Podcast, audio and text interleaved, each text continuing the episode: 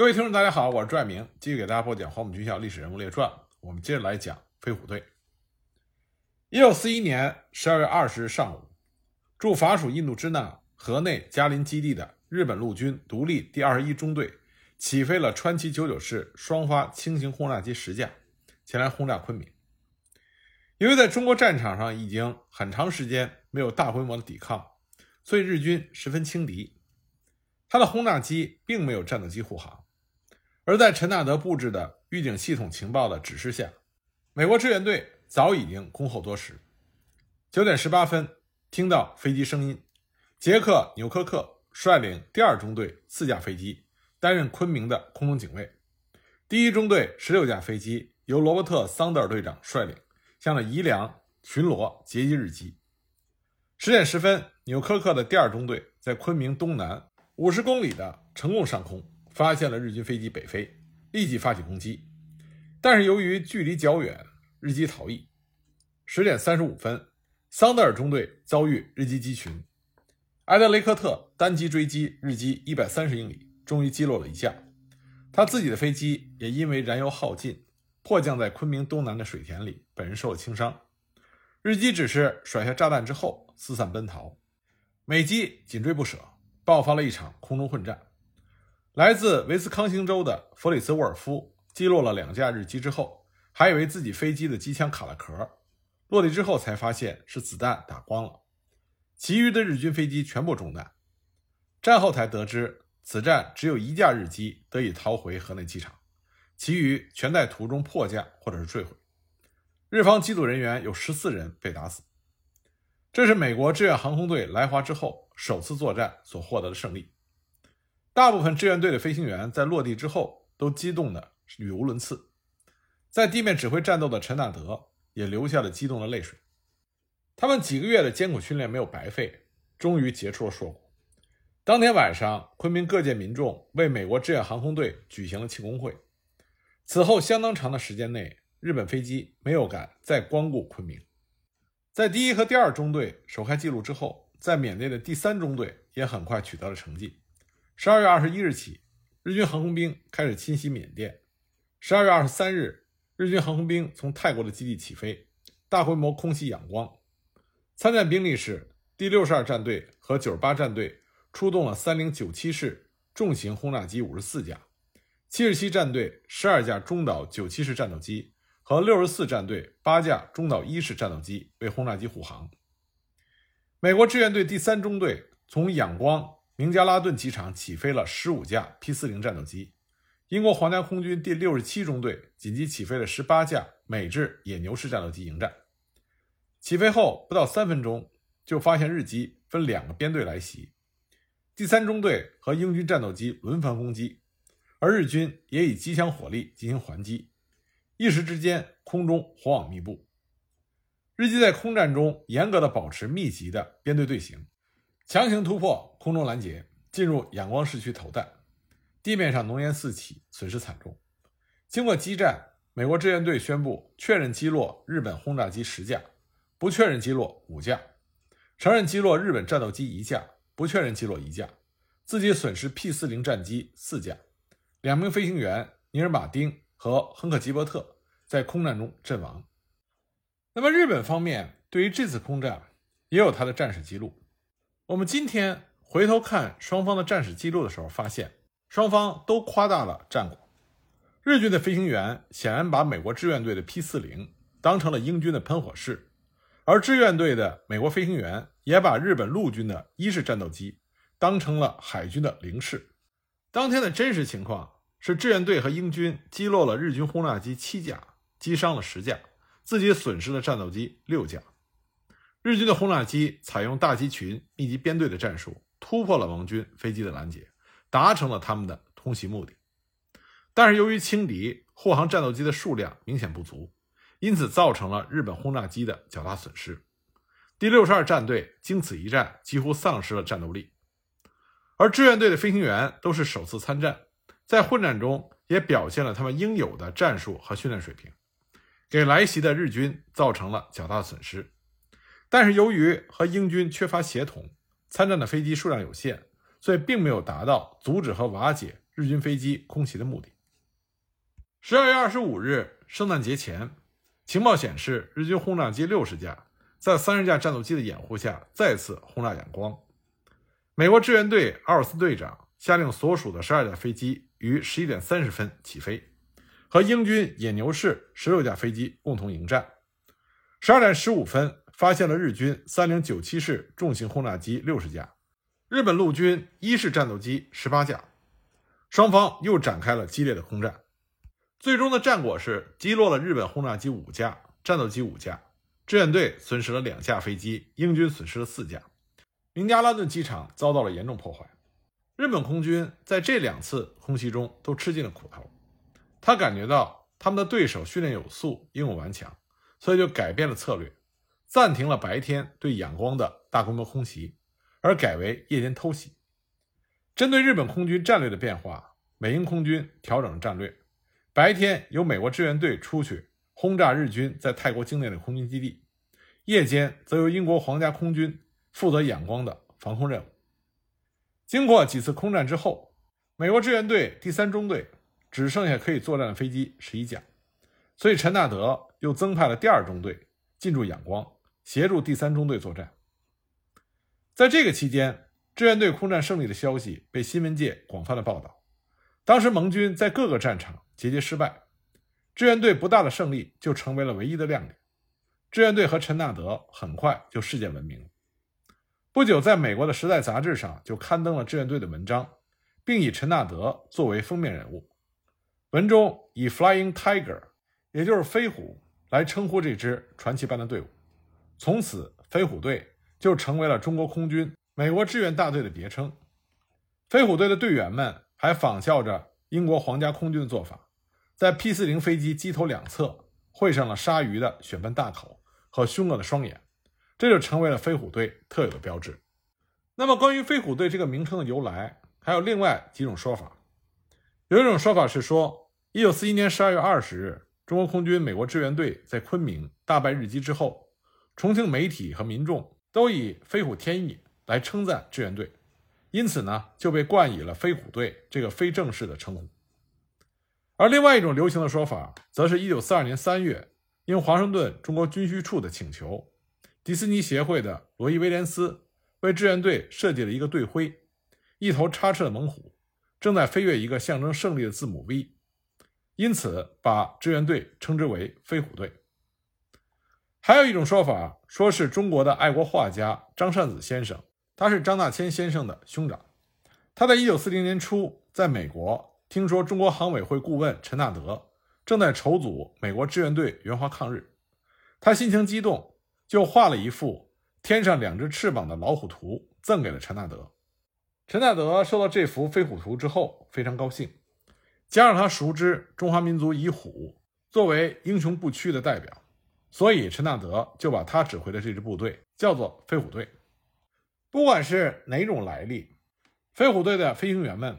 在中国空军最危急的时刻，来到了中国，向中国空军伸出了援助之手。一九四二年一月三日，虽然兵力有限，但是飞虎队还是主动出击。第二中队纽科克队长率领着飞行员大卫·希尔和吉姆·霍华德三架飞机，前往攻击泰国西部边界上的达府空军基地。纽科克击落了日机两架，希尔击落了一架，霍华德摧毁了地面四架飞机，然后三个人全身而退。仅有一架飞机上有几个弹孔，日本空军遭受到了重大损失，他们自然要报复。第二天，日本空军九六式舰战二十七架突然杀到，由于英方情报来迟，飞虎队起飞不及。克里斯特曼率领的首批三架飞机刚起飞，就撞到了日本飞机的枪口上，克里当即被击落跳伞，而后面起飞担负高空掩护的八架飞机，也因为地面无线电失灵。和前面起飞的六架飞机失去了联系，导致被日军的飞机分割包围，形势十分的危急。幸好飞行员们都使出了陈纳德的打了就跑的战术，加上日军九六式舰战与 P 四零的性能还是有差距，只要飞虎队的飞行员们不想交战，可以随时退出战斗距离。因此，最后只损失了三架 P 四零，击落了日机三架，飞虎队并没有人员伤亡。那么，经过这几次作战，证明陈纳德的空中游击战术是行之有效的。在此之后，根据情报，日本陆海军在法属印度支那集中了四百五十架飞机，这支力量可以随时加强到缅甸战场，也可以南下新加坡，威胁那里的英军。因此呢，中国空军和美国志愿航空队并肩作战，开始主动出击越南境内的日军航空基地。一九四二年一月二十一日凌晨，中国空军第一大队杨仲安副大队长率领的第一和第二大队。十八架 CB-3 轰炸机从温江起飞，于下午十五点二十到达了詹义机场。二十二日，美志愿队第一中队桑德尔中队长率领着九架 P-40 战机自昆明出发，和中国空军的轰炸机在云南蒙自会合，共同出击越南河内嘉林日军机场。途中呢，由于西南风猛烈，CB-3 轰炸机群发生了领航错误。导致航线偏移，到达目标区上空的时候，又因为云雾遮蔽，只能使用计时轰炸法，隔着云层投下炸弹。桑德尔找到了一个云洞，俯冲下去，结果发现投弹处距离北部湾尚有六十多公里，因此判定炸弹仅投到了海防以东三十多公里的地方。不过这个时候，日军已经发现了中美空军来袭的机群，地面高射炮火不断的开火。中国空军第二大队第十一中队长邵瑞林，他所驾驶的轰炸机被日军的高射炮击中，迫降在越南汉河上起火，机毁人亡。另外，飞行员何建生驾驶的飞机被击中，迫降，何建生被俘。后来，日方故意传出消息，说邵瑞林队长仍然健在。中国政府立刻派何应钦多次和法国殖民政府交涉，希望不计任何代价。甚至可以用美金来进行交换，想要营救邵瑞林。何建生在狱中也责问日寇为何欺骗中国政府。后来经过多方查证，才知道邵瑞林队长已经在当日殉国了，中方停止了营救行动。而被俘之后的何建生后来的经历也更为传奇。他先是被押解到南京，又想无奈之下加入了汪伪空军，之后又劫持了飞机起义，飞赴山东解放区。后来呢，在中国人民空军中工作，成为了在三个阵营中都飞行过的飞行员。日本空军为了实施报复，在二十三日恢复了对仰光白天的空袭。在二十三日到二十八日之间，日本空军一共出动了六次，每次的飞机数量都在一百架以上，而且在编队中已经将战斗机和轰炸机的比例改为了三比一。日本空军的意图十分明显，就是要与。美英的空军决战，来歼灭美英空军的力量。在历时六天的空战中，飞虎队一共击落了日军飞机五十架，可是飞虎队自己也只剩下了十架战斗机。一月二十八日，陈纳德派桑德尔率领第一中队接替纽科克的第二中队，继续驻守仰光。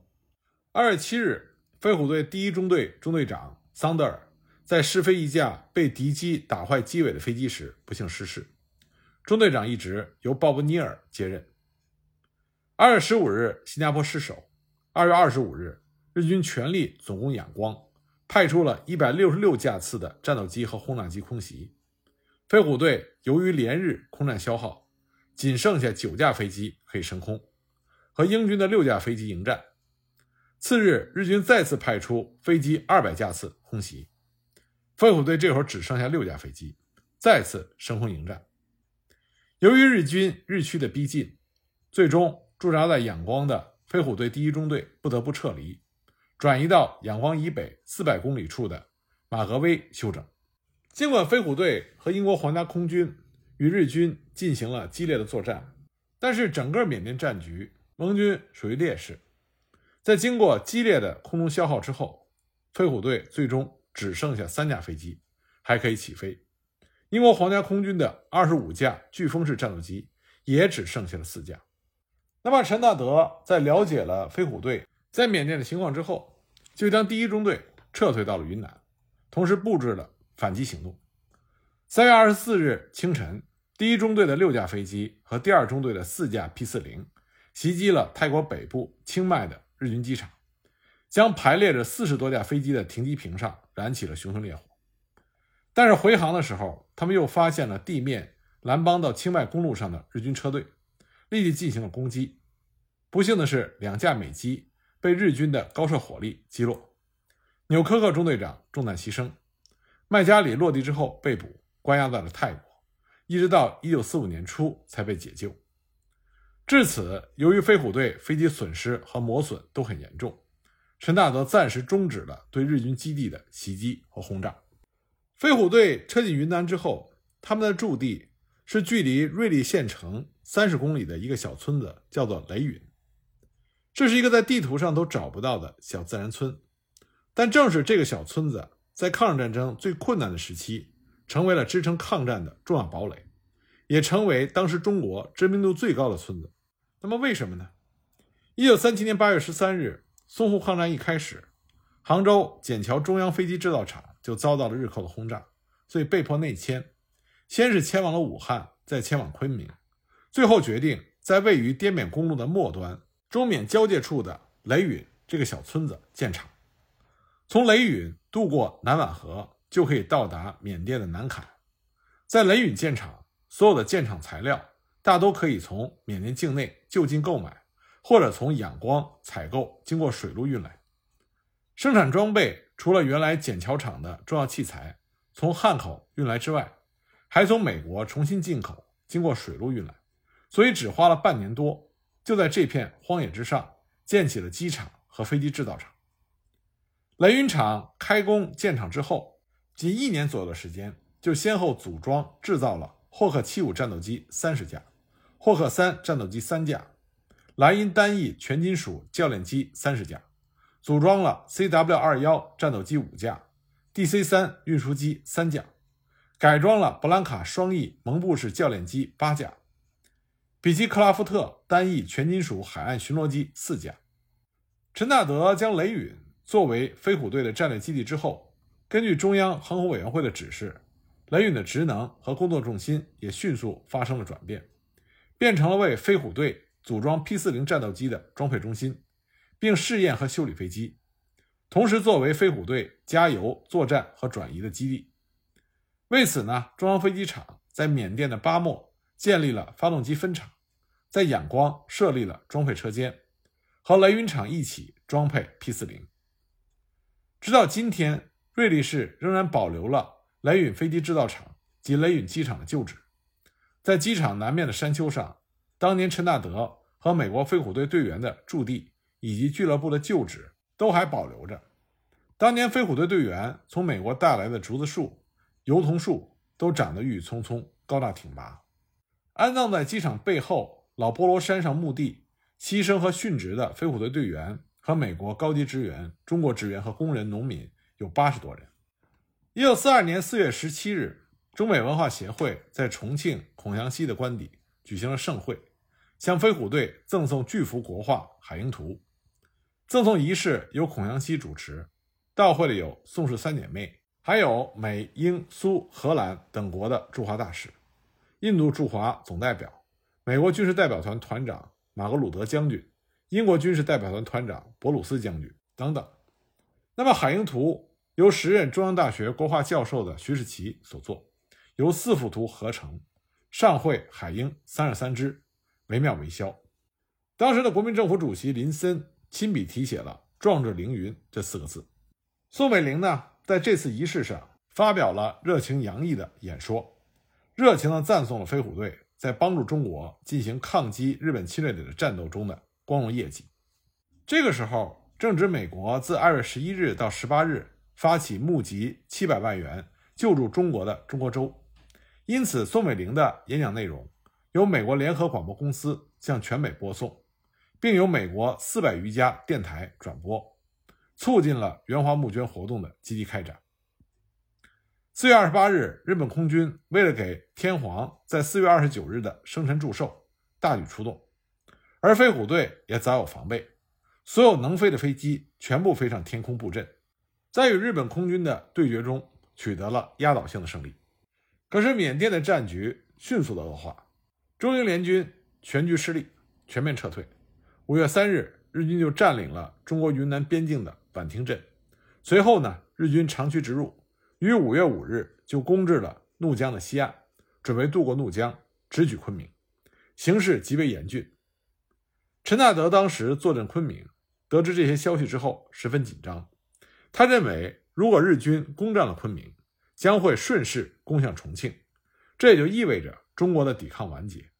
日本将拥有一个可以进一步向印度和西伯利亚进攻的广阔的亚洲基地，这对于盟国极为不利。那么，为了阻止日军渡过怒江，中国最高统帅部电令龙云和驻防蒙自河口的卢汉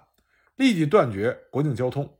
立即爆破河口铁桥及河口北端之第一隧道，加速破坏通越各道路，迅速集中军队，并且完成一切作战的准备。中国空军和美国志愿航空队也从五月二日开始，连续出动了二十多次，轰炸和扫射滇缅边界的日军。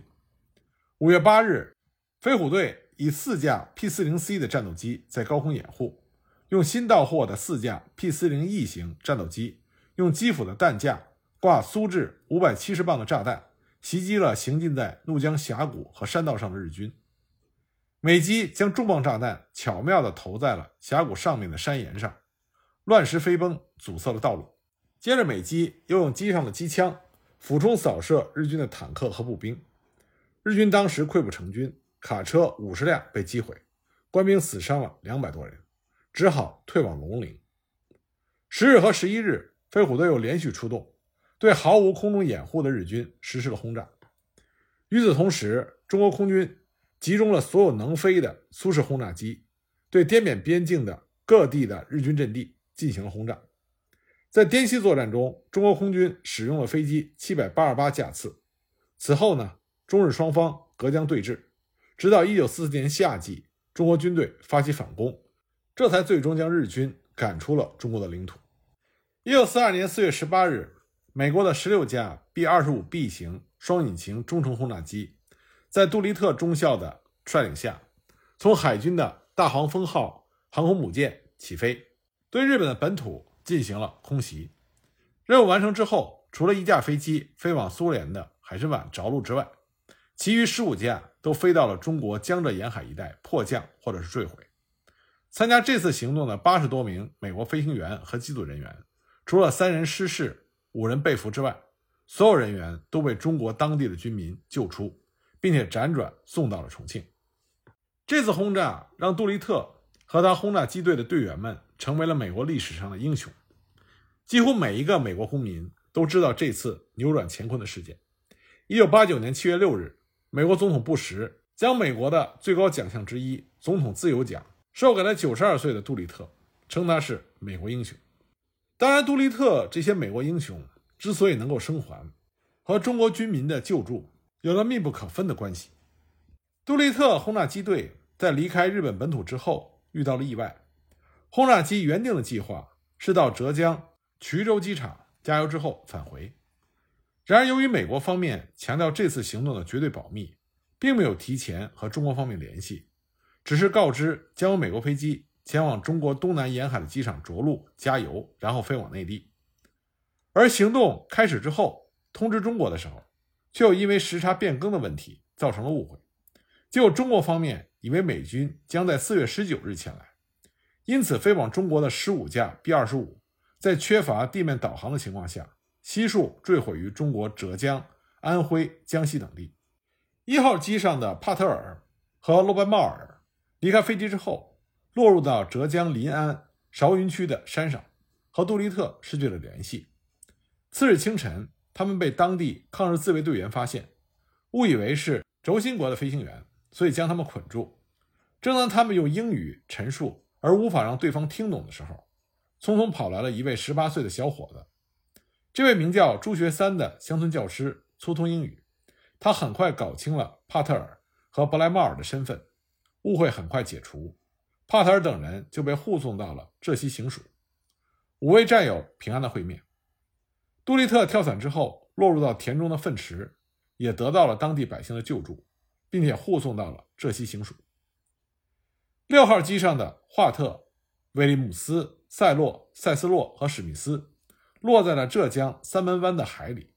当天晚上，他们游泳上了岸，看见一间农舍亮着灯光，就摸进了这户人家的猪羊棚。户主马良水和赵小宝夫妇将他们请到了屋里，煮鸡蛋给他们吃。日本兵听到风声，上岛搜查，马良水急中生智，把美国人藏进了加强。第二天，马良水雇了一只小船，载上换了装的美国人，避开了日军的封锁线，将他们送到了安全的地带。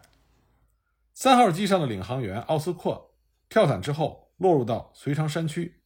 被当地的百姓发现之后，由刘方桥护送出山。在陡峭的山路上，刘方桥且扶且背，步行了整整一天，终于将奥斯克护送到了目的地。七号机是在三门湾大沙村岩礁区坠落，五名机上人员有四个人受了重伤。闻声赶来的渔民将他们救上岸。紧急护送到三门卫生院抢救。由于卫生院设备简陋，院长任朝民又向临海恩泽医院求援。在恩泽医院的院长陈兴己的安排下，最让美国人难以忘怀的就是陈兴己、陈慎言一家。他的长子陈慎言医师和妻子张雪香立刻上轿，急行了八个小时，从百里之外的三门卫生院将五位飞行员拉回。在陈慎言一家。和美国随队医师华特的精心护理下，特维伯、麦克罗、克雷文的伤势很快稳定。随后，陈慎言又与华特一起，成功的为生命垂危的劳森进行了锯腿手术。为了保证美国伤员的安全，在浙江省政府的安排下，由陈慎言医师护送他们去重庆，途中接受重庆方面的指令，转道向昆明进发。这次护送长达两个多月。陈慎言是半年多后才回到了家乡。为了感谢陈慎言一家的救命之恩，1945年3月，美国国务院邀请陈慎言赴美留学。杜立特轰炸机队的成员被中国人民营救之后，陆续回到了美国。一部分飞行员重新投入到反法西斯的斗争中，有些人在战争中为国捐躯。劳森回国之后，写下了《东京上空三十秒》。文中以大量的篇幅对陈慎言一家的救命之恩做了详尽的陈述，而其余的幸存者也不忘救命的情谊。第二次世界大战结束之后，杜立特轰炸机队的战友们重新汇聚在一起，四十五名幸存者成立了杜立特轰炸机队协会。这个协会后来成为了美国人民心中威望极高的社会团体，他们每年都要举行庆典活动。一九八四年四月三十日。美国总统里根在访问中国的时候，在复旦大学演讲，他曾经提到了这段历史。他说：“当法西斯军人席卷亚洲的时候，我们和你们并肩作战。杜立特将军率领轰炸机队飞越半个地球前来助战，有些飞行员在中国上空机毁人伤，你们把他们藏起来，照料他们，给他们包扎伤口，你们救了他们很多人的性命。”各地的报刊都发表了由新华社播发的这次讲话。此后，曾经参加过营救行动的中国老人和当年的美军飞行员重新建立了联系，并且频繁的交流。那么，杜立特的空袭是日本发动战争以来本土首次遭到轰炸，这引起了日本朝野极大的恐惧和震动。鉴于美军飞机降落在中国江浙一带，并很有可能从江浙的丽水。渠县、玉山等地的机场作为基地，再次轰炸日本本土，所以日本大本营于二十一日以大陆命第六百一十七号命令，从南方军调来了飞行第六十二战队的重型轰炸机到南京，飞行第九十战队轻型轰炸机到广州，又调独立飞行第八十四中队双座战斗机的主力到广州，集中隶属于侵华日军总司令部指挥，要摧毁中国沿海地区的机场群。而飞虎队也奉命将主力分别向重庆以及衡阳、桂林、零陵为基地的中国东南部转移，双方就在华南和华东的上空展开了激战。关于战况如何，我们下一集再继续给大家讲。